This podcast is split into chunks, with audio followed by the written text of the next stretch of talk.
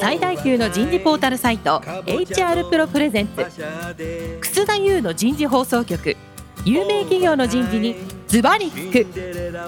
年間数百社の人事を訪問し続けている人事のスペシャリストでありシンガーソングライターとしても活躍する HR エグゼクティブコンソーシアム代表の楠田優が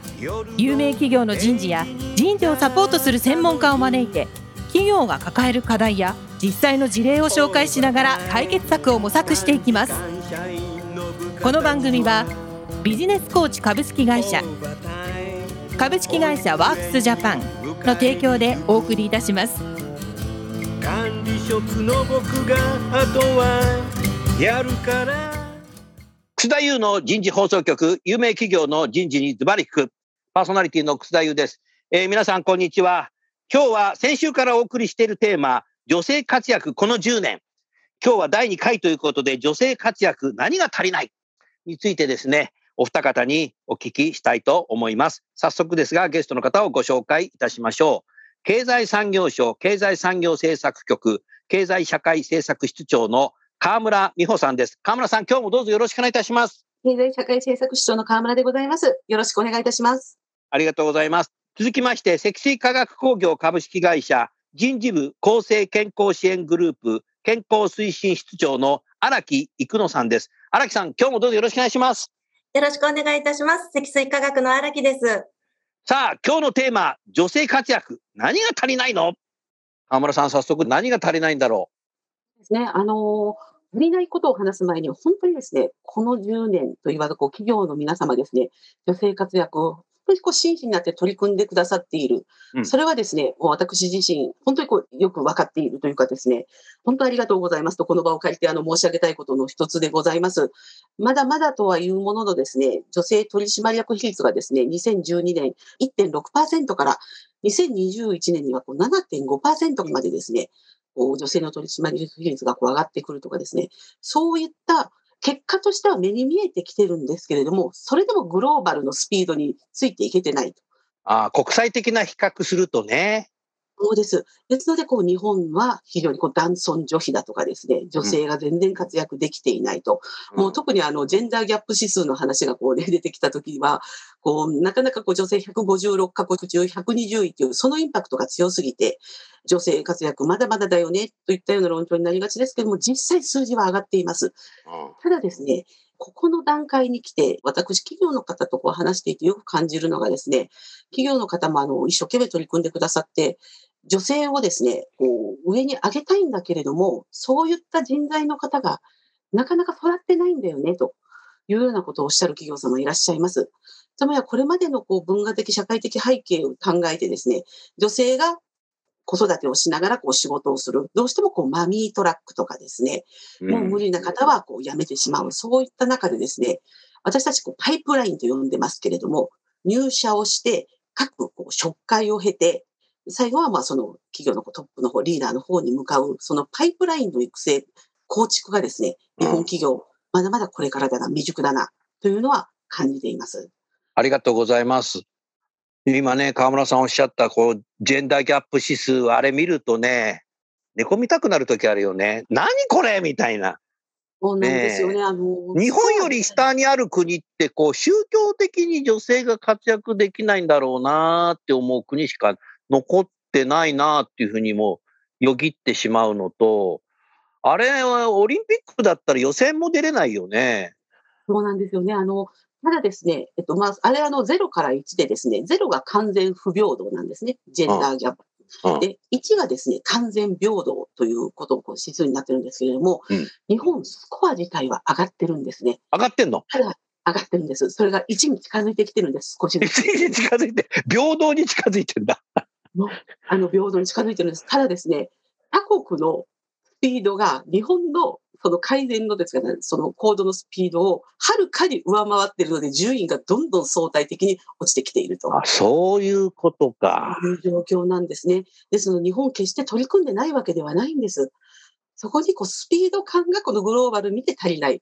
そこがこう批判の的になっているというのが今の現状です。ああ、そうなんだよね。M 字カーブの議論からマミートラックの議論に入ってきてるもんな。うん、ありがとうございます。そうすると、荒木さんね。はい。あの、今年、東京オリンピック、テレビで見た時にびっくりしたのが、男女混合っていう、あれが多かったよね。え、そんなのあるんだみたいな。男女で走るんだみたいな。うーん。だからやっぱダイバーシティ、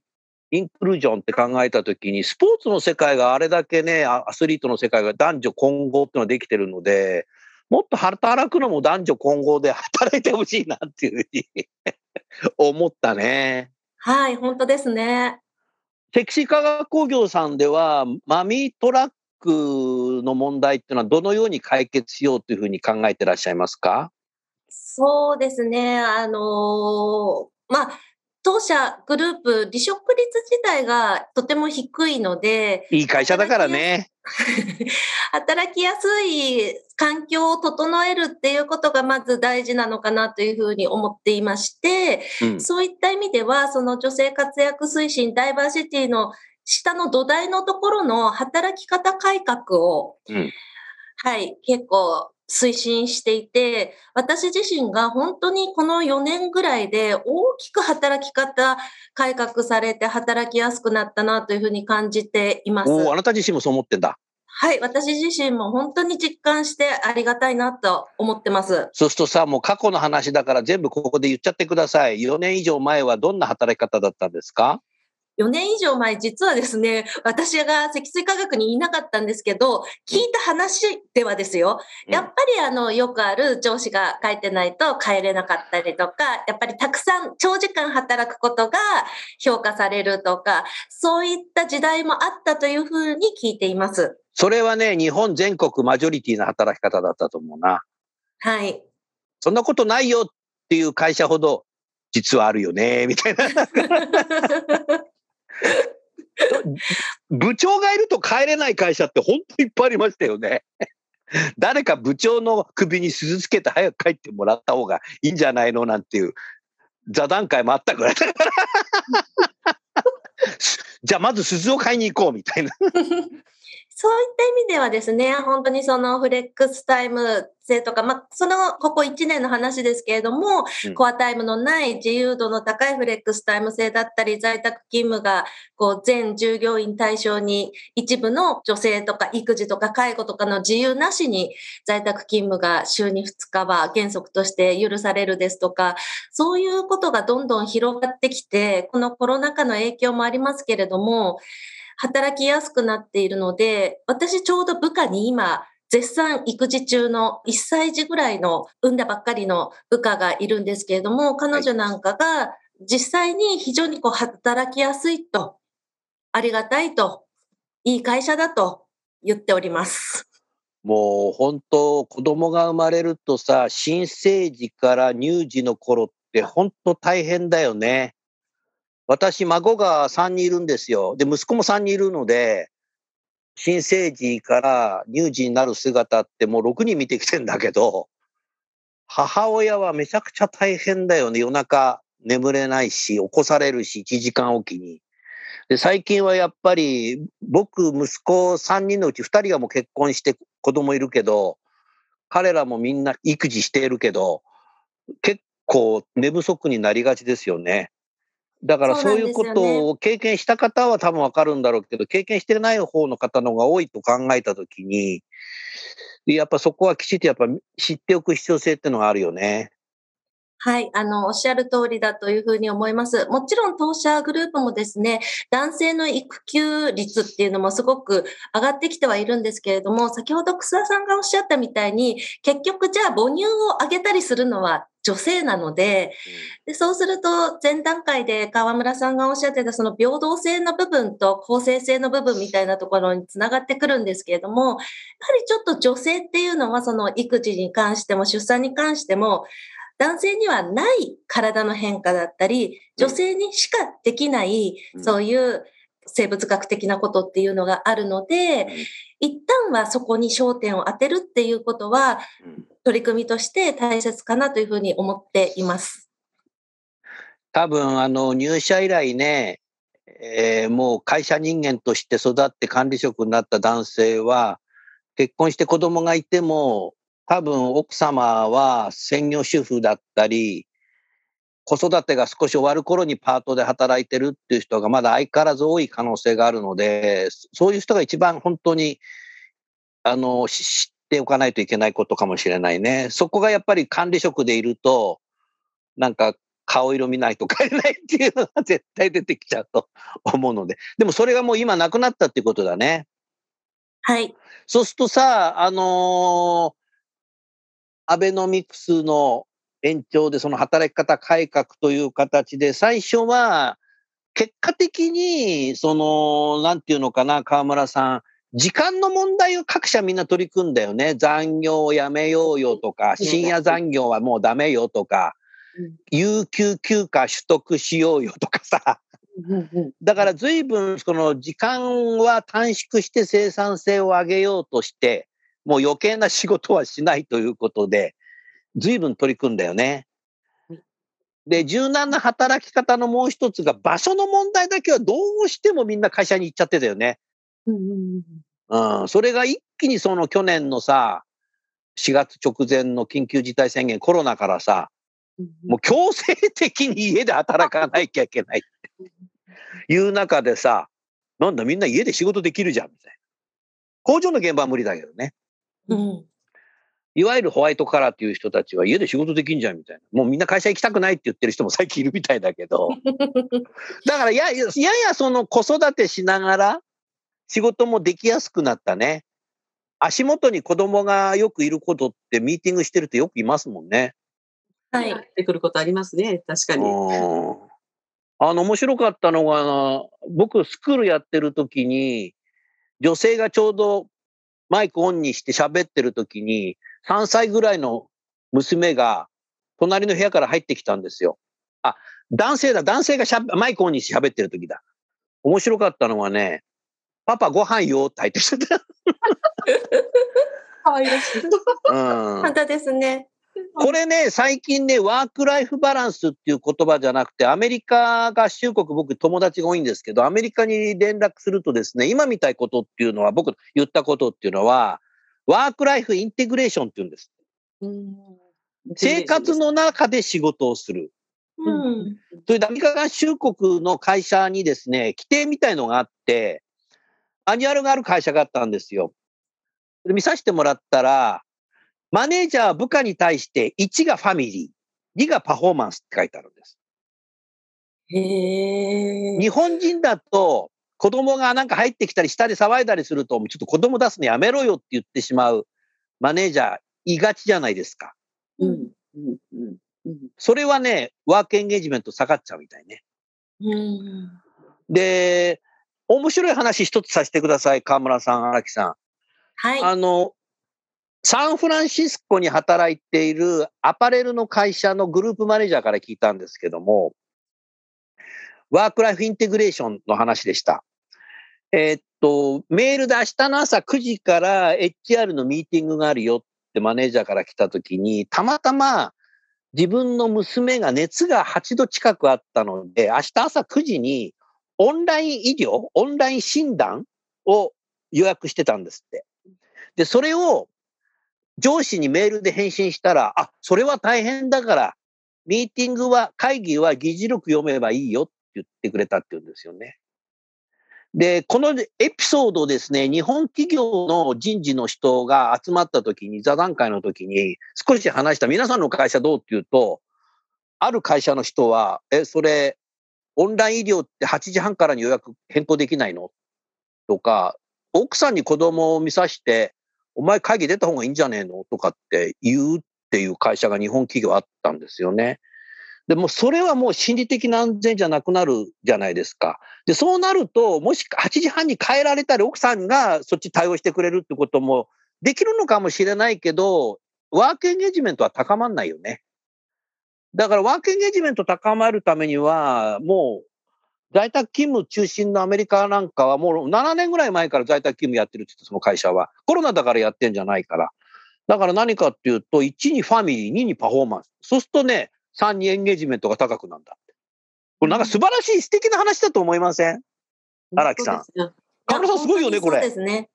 うん。すごいと思います。あの、今の楠田さんの話も荒木さんの話も、私なんか聞きながらちょっとやっぱりこう思ったのが、うん働き方改革というかですね、先ほどできたこう時短をしていくとかですね、こう両立をしていくためのこう支援っていうのを、ここ2000年代を最初ぐらいこうずっとぐーっとこういろんな企業さんも取り組み始めたんですね。要はね、制度自体はどの企業もしっかりと備えたんですよ。うんただ、その一歩先に進めなかったのは意識の問題なんですね。多分そのアメリカのようなその上司のような意識。あと、ここ数年でぐっとこう、使いやすくなったっていったところは、やっぱりですね、こう、いくらこう制度があっても、それを使う土壌がないとう、ん制度って絵に描いた餅なんですよね。おっしゃる通りだね制度があっ。ても帰りにくいとかですね。うん本当そういったところの意識がぐっとこう変わってくるか来ないかっていったところが、この制度を生かすか生かさないかといったところ、あの、違いが出てきてるなっていうのは企業さん本当思いますね。こう見ていて。先ほどこうパイプラインの話しましたけれども、2点目に少しそこのこう土壌をですね、どれだけこう企業がちゃんとこう育ててきているか、うんそういった制度を生かす仕組みをこう、中で持っているかといったところが、いや、今の日本企業、もう少し頑張っていただきたいと思うところでございます。制度の過剰在庫だね。あそうかもしれないです。いろんな制度あるんですよ。もうとにかくいろんな制度があるんですね。どの企業さんもやっぱり女性側に聞くと、もうね、これ以上何かあの特別休暇はいりませんと。なぜならば年次休暇があって、それも取りにくい、使いにくいので、使うんだったら年休使うから、もう少し使いやすくしてくれっていうようなですね、お話をされる方もいらっしゃるぐらいですね。あの、皆さん日本企業の方、本当にこう制度はしっかりと整えてきてくださっていると思います。あとはそれをですね、使いやすい心理的安全性をどう確保するか、うん。そういったこう意識の問題、非常に大きいと思いますね。いやー今の河村さんの話はそうだなと思った。あの20世紀は物の時代で21世紀はことの時代なんていうのはね、昔なんか読んだことあるけどもありまし、た、はい。制度っていうものの時代じゃなくて、制度じゃなくて、そのカルチャーっていうかね、そういうものを使いこなしていくことの時代になってきたってことで。本当その通りだと思いますね。うんですので、あの、とこう、石質科学さんがこう取り組む中で、どんどんこう意識がこう、少しこう対話をやりながら、皆さんの意識をこう変えていき、それがここ数年非常に使いやすいよねっていうふうに感じてらっしゃるのかなっていうのは思います。なでしこ企業さんですね、やっぱり取られる企業さんって、あの、どうしてもいろんなことをとにかく一生懸命取り組んでいる企業さんなんですね。ですので、こう制度自体とかですね、本当あの皆さんしっかりとお持ちでいらっしゃいます。ですので、本当そこをどう使いこなしていくかといったようなところを、これからしっかりこう、草さんおっしゃったようなことの時代なのかもしれません。うんありがとうございます。リスナーの皆さん、自社の制度が不良在庫になってないか、または賞味期限が切れてないか、よく一度、年内にですね、大掃除、棚卸しをしていただいて、来年にその制度を使いやすくしていくということをですね、着手していただければいいんじゃないかなって、そんなふうに思いました。さあ、じゃあパイプラインの話をもうちょっとお聞きしたいね。パイプラインなんかもうちょっと、あの、わかりやすく説明していただけますか、河村さん。例えばですね、えーと、企業様、ここ数年の新しくこう女性のこう採用した方って、割とこう増えてきてらっしゃらないですかね。特に経済産業省ですね、今あの、すべてのこう職種のこう女性のですね、割合、約4割になりました。すごいね。そうなんです。あの、まあね、あの、外務省さんとかはそこがですね、女性の方が多い、女性が5割超えているというような省庁さんもいる中で、ただまあ4割というと約もう半々に近い。この方々がですね、すべてのこう職会に非常にこう男性と同じキャリアパスをこう通ってですね、人材育成をされていけば、局長になるのは4割女性のはずなんですね。やったそうもうですので、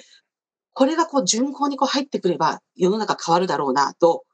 私自身非常に期待をして若い人をこう見てるんですけれども、うん。ただ現在ですね、そういう状況になっていないっていうのが現実です。なっていない。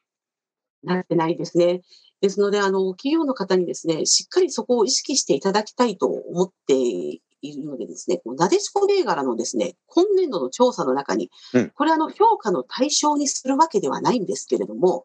あの、てあのスコア付けして、あの、選定の対象にするわけではないんですけども、各職会ごとにですね、うん。その一つ上の職会に上がった方がですね、男性と女性で何パーセントずつか、その割合をですね、書いてもらうようにしたんですね。でですので、例えば、その部長から取締役っていうのを一つこう上の職会と考えると、うん部長から取締役になった方、男性であれば、例えばその部長が何人中何人が取締役になった。女性の部長から何人取締役になった。まあ女性はもともと人数が少ないので、そこのですね、こう、もともとの母数と中でこう割合をこう比べていくと。そういった中で女性も男性も同じようにそこは同等に育てて上に上げていきましょうと。そういったことを企業の方にこう意識してほしいなという思いも込めて、こうなでしこ銘柄にですね、少しそういった項目を今年度初めて追加をしたんですね。しっかりこうそこで下からこう順々に同じ割合を保っていけば、男性も女性もこう能力に差がないっていうのはもう皆さんも本当にあのよくご存知だと思いますので、そこをしっかり育てていただく、それを意識していただく、そこにはこう人材育成といった形も必要でしょうし、少しこう今の段階では女性にはこう積極的にこう打ち込んでいくっていうんですかね。もうバイネームでこう育てていくぐらいの企業の皆様には覚悟が必要かもしれません。なるほど。はい。あの、今の若い方が育てばそこが順行に入っていきます。それまうんで少しでもその加速するように、しっかりとこう積極的にやっていただきたいというふうに考えてます。そうすると河村さん、今年2021年6月11日のコーポレートガバナンスコード改定もはい後押ししそうですね。そうですね。あの中に育成計画とかですね、そういったものをしっかりこう出すようにっていううん原則がこう入ったんですね。補助原則が入りました。はい。そういったこともですね、皆様しっかりとこう捉えていただいて、それにのっとったこう育成をこうやっていただければなと思います。ありがとうございます。はい。多様性は力です。っていうところですね。荒木さん、積水化学工業さんでは女性の執行役員いらっしゃるじゃない。はい。今、コーポレートだと、ホームとか、広報が女性の執行役員ですね、確か。はい、その通りです。素晴らしいね。はい。パイプラインできてますね。そうですね。あの、一定のパイプラインはできてるかなというふうに思っています。化学メーカーは工場はパイプラインでできてるからな。またそこかよ、みたいな。うんはい。ただ、あの、もうちょっと太くパイプライン自体はあるんですけれども、それをもうちょっと太く、堅牢なものにしていく必要性は感じていますけれども。はい。一般的にさ、あの、荒木さん、河村さん、その女性が4割ぐらいこう入社してくるっていうのは最近いろいろこう聞くのね。で、5割になったら本当人類のさ、比率と同じになってくるわけなので、どの辺からこう、女性がこう上に上がれなくなるの？ですね。やっぱり結婚？そうですね。管理職になるのが今の状況だと一つの壁ですかね。ああええ。それはね、ええいまだに企業によってはね、3年連続 S を取らないと、評価でね、SABC ってランキング、レーティングしたときに、S が3年連続取れないと管理職登用試験受けられないって会社の制度がまだある。うん。だからそこで一回育児休業入っちゃうと1年遅れちゃうんだよね。で、戻ってくると少し短時間社員になると評価が下がっちゃったりするので、まあだだからいわゆるマミトラックだよね。そうですね。うんうんだからやっぱなんか3年連続 S 取れないがダメとかっていうことが、もうそこがさ、区別しちゃってるわけじゃない。そういう制度はまず壊さないとダメですよ、リスナーの皆さん。そうですね。もう本当あの、就業者に占めるこう女性の割合、日本、あの、入り口はですね、5割弱で、ほとんどもう他国と、ま、変わらないんですね。もうそこは全く遜色ないです、今の状況で。あただ、それが管理的職業を従事するっていうふうになるとですね、にですね、その45%ぐらいあるものが3分の1に日本がなるんですけれえ、ども。なるの？そうなんです。日本がですね、15%弱ぐらいになるんですね。それ産業関係なく？はい、全体でです。産業関係なくです。それで、でもですね、他国はそこを維持して上に上げるんですね。ほぼほぼ4割は超えてます。そう考えるとですね、日本そこに一つ大きな断絶があるんですね。はい。ですので、そこをですね、なんとかこう、今、草田さんもおっしゃったような、女性がどうしてもこう抜ける時期みたいなところをですね、何か研修で補ったりとかですね、うん積極的に育児からこう帰ってくるときにはですね、育児休業を取らなかったこう男性とこう一緒に並べるような仕組みを作って、そこをこうしっかりこう育成していくっていったところも一つ工夫の鍵かなというのは思います。僕ね、15年ぐらい前だと思うんだけども、15年前だったか12年前だったかもう記憶ないけども、あの、いわゆる営業が多い会社、販売会社っていうのかな？の人事の部長さんと議論したときに、女性が管理職になれないって言ったんで、僕はね、これからの時代はね、短時間拠点長っていうのも作った方がいいって言ったんですよ。つまり、支店長、支社長、短時間支社長でいいと。女性の10時、16時の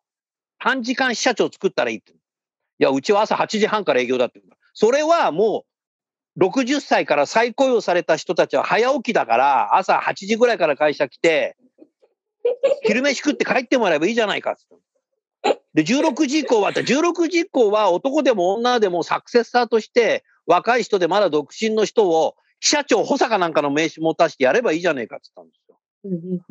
で、そういうことをやらなきゃダメだっつったら、そんなことしたらね、女性だけが優遇だって、そうじゃないだろうって言ったら、これから介護が増えたら、介護抱える部長さんたちがそれ使えば、使えるでしょって俺言ったんで、もう12、3年、もう12年ぐらい前ですよ、僕言ったの、それ。もう本当にあの介護もそうですし、男性も今、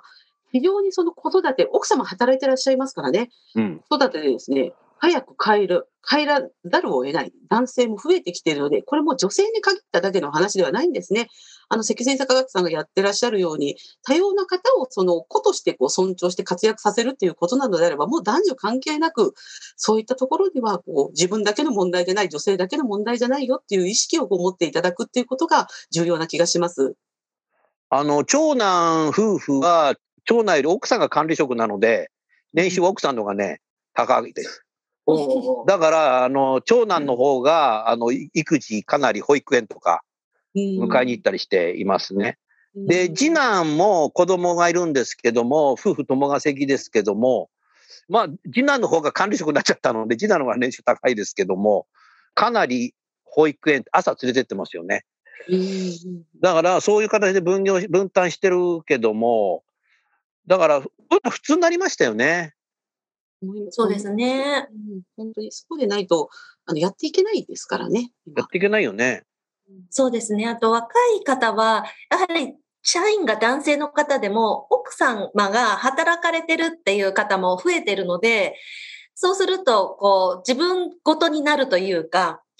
うちの積水化学グループの中だけではなくて、他の会社の、奥様の会社の事情とかも踏まえて、こう、すり合わせていく。ご夫婦の間で、こう、分担すり合わせていくみたいなことが起こったときに、当社グループが、あの、進めている女性活躍推進団会の理解が深まって、非常にこう、うまく進み始めているような気もしています。あのー少し余談だけども、ある国立大学の教授が、私にこんなこと言ったことがあるんですよ。6社ぐらい内定もらうんですって、女性がうん、大企業から。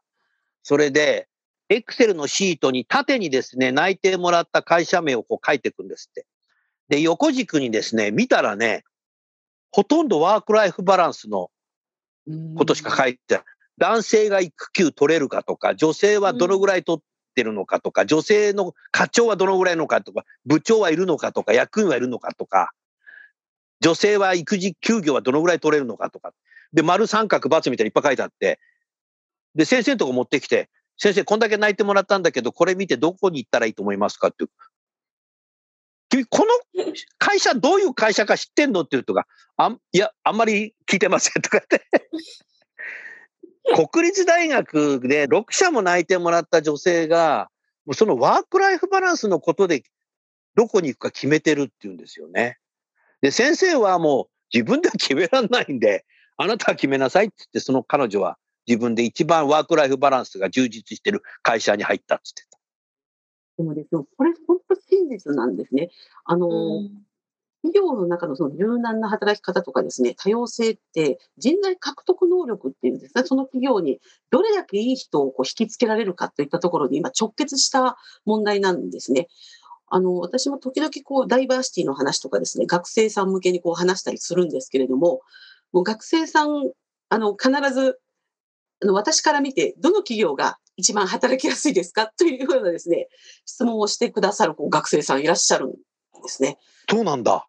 え、あの、あ、私の働きやすいと思うところでいいの？と思ったりしますけれども、そのくらい自分が一生懸命働いていくにあたり、どのくらいこう働きやすいか、一生懸命こう続けて自分がキャリアアップできるか、といったところにですね、学生は興味津々、まあ、つまりは逆に、いい学生さんはですね、本当にそういったところにこう目をつけて、しっかりその企業の中でこう自分を高めていこう、成長していこうというふうに思っていらっしゃる。そういった方を引きつけたければ、企業はしっかりと取り組みをしてやらないといけないという、そういうことだと思います。本当だね。もうだから社会全体がそういうふうになってきてるし、学生もそういう意識が高い中で、うん今週、先週のね、この話っていうのは本当にこう、企業としてダイバーシティは女性活躍はもう戦略にしていかないと、もうもうできないっていうことですよね。うん。通りですね。本当のダイバーシティってよくこう人事の人の話でしょって言われますけれども、人ではなくて、もう経営戦略そのものの話だということですね。うんあのーもう一個で面白い話があって、海外の会社を M&A する案件っていうのがもう増えてるじゃないですか。で、だいぶ前の話ですけども、もう18年以上前の話かな。アメリカの会社を M&A するっていうことで、社長と取締役何人かが、まあ、デューデリジェンス、審査しに行ってるわけですよ。そうすると、出てくる先方がですね、毎回ね、役員が全部女性なんですって。で、当社はいつも男性なんですって。それで、よし、そろそろ買おうっていうふうになった時に、そのミーティングで、もちろんその時代まだオンラインないので、出張で行ってるんですよね。向こうの女性から質問が出たんですって。あの、あなたたちは毎回男性しか来ないですけど、女性いますかって。これ本当の話です。結果的に、その会社は買われるの嫌だっつって、ヨーロッパの会社に売っちゃいましたね。うん。つまり買われたら私たちの場所なくなる。これ本当に聞いた話です。うん。これだからね、今やはり会社を成長するのに、そのクロスボーダー M&A とか海外の会社を買うケースってのは案件がいっぱい出てきていると思うんですよね、グローバル化加速するのに。でそういう案件っていうのをどこからかこう耳に入ってやるんですけど、デューデリジェンス段階で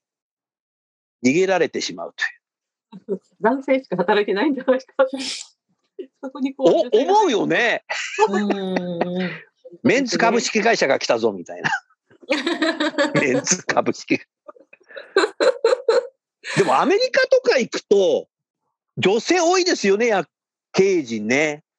そうですね。私、あの、アメリカ外資に勤めていた経験がありますので、おう話聞かせてくださいよ。おはい多かっ、た？あの、はい、ボードにも女性もちろんいましたし、あの、私が所属している部署にも女性のマネージャーってあたくさんいました。うん、だかもう自然でした。当たり前のようで。はい。ら男性が育児手伝ったりするのも当たり前だもんね。そうですね。あのー役員の女性の方は、自分の転勤に伴って、旦那さんも転職して、アメリカはまあ転職が楽なので、うん旦那さんが転職してついてきたって言ってたぐらいなので、非常に協力的って言ってました。今多くの方が優しいって言葉をよぎったと思う。なるほどな。さあ、話がつきませんけど、非常に学ぶことが多かったですね。やはりマミートラックをどうするんだ、パイプラインをどうするんだ、あということも真剣に考えていただきたい。それから、制度が作ったけども、皆さん本当使ってますか？さあ、この番組が配信する頃にはもう、ご自宅は大掃除をすると思いますが、えー会社の人事の制度もですね、少し棚卸し、大掃除をしていただければ本当にいいんじゃないかなっていうふうに、お二人の話を聞いて思いました。最後にゲストの方をご紹介しましょう。えー来週は最終回、先進企業の取り組みと今後になります。えーゲストの方をご紹介して終わりましょう。えー経済産業省の河村さん、積水化学工業の荒木さん、今週もどうもありがとうございました。ありがとうございました。ありがとうございました。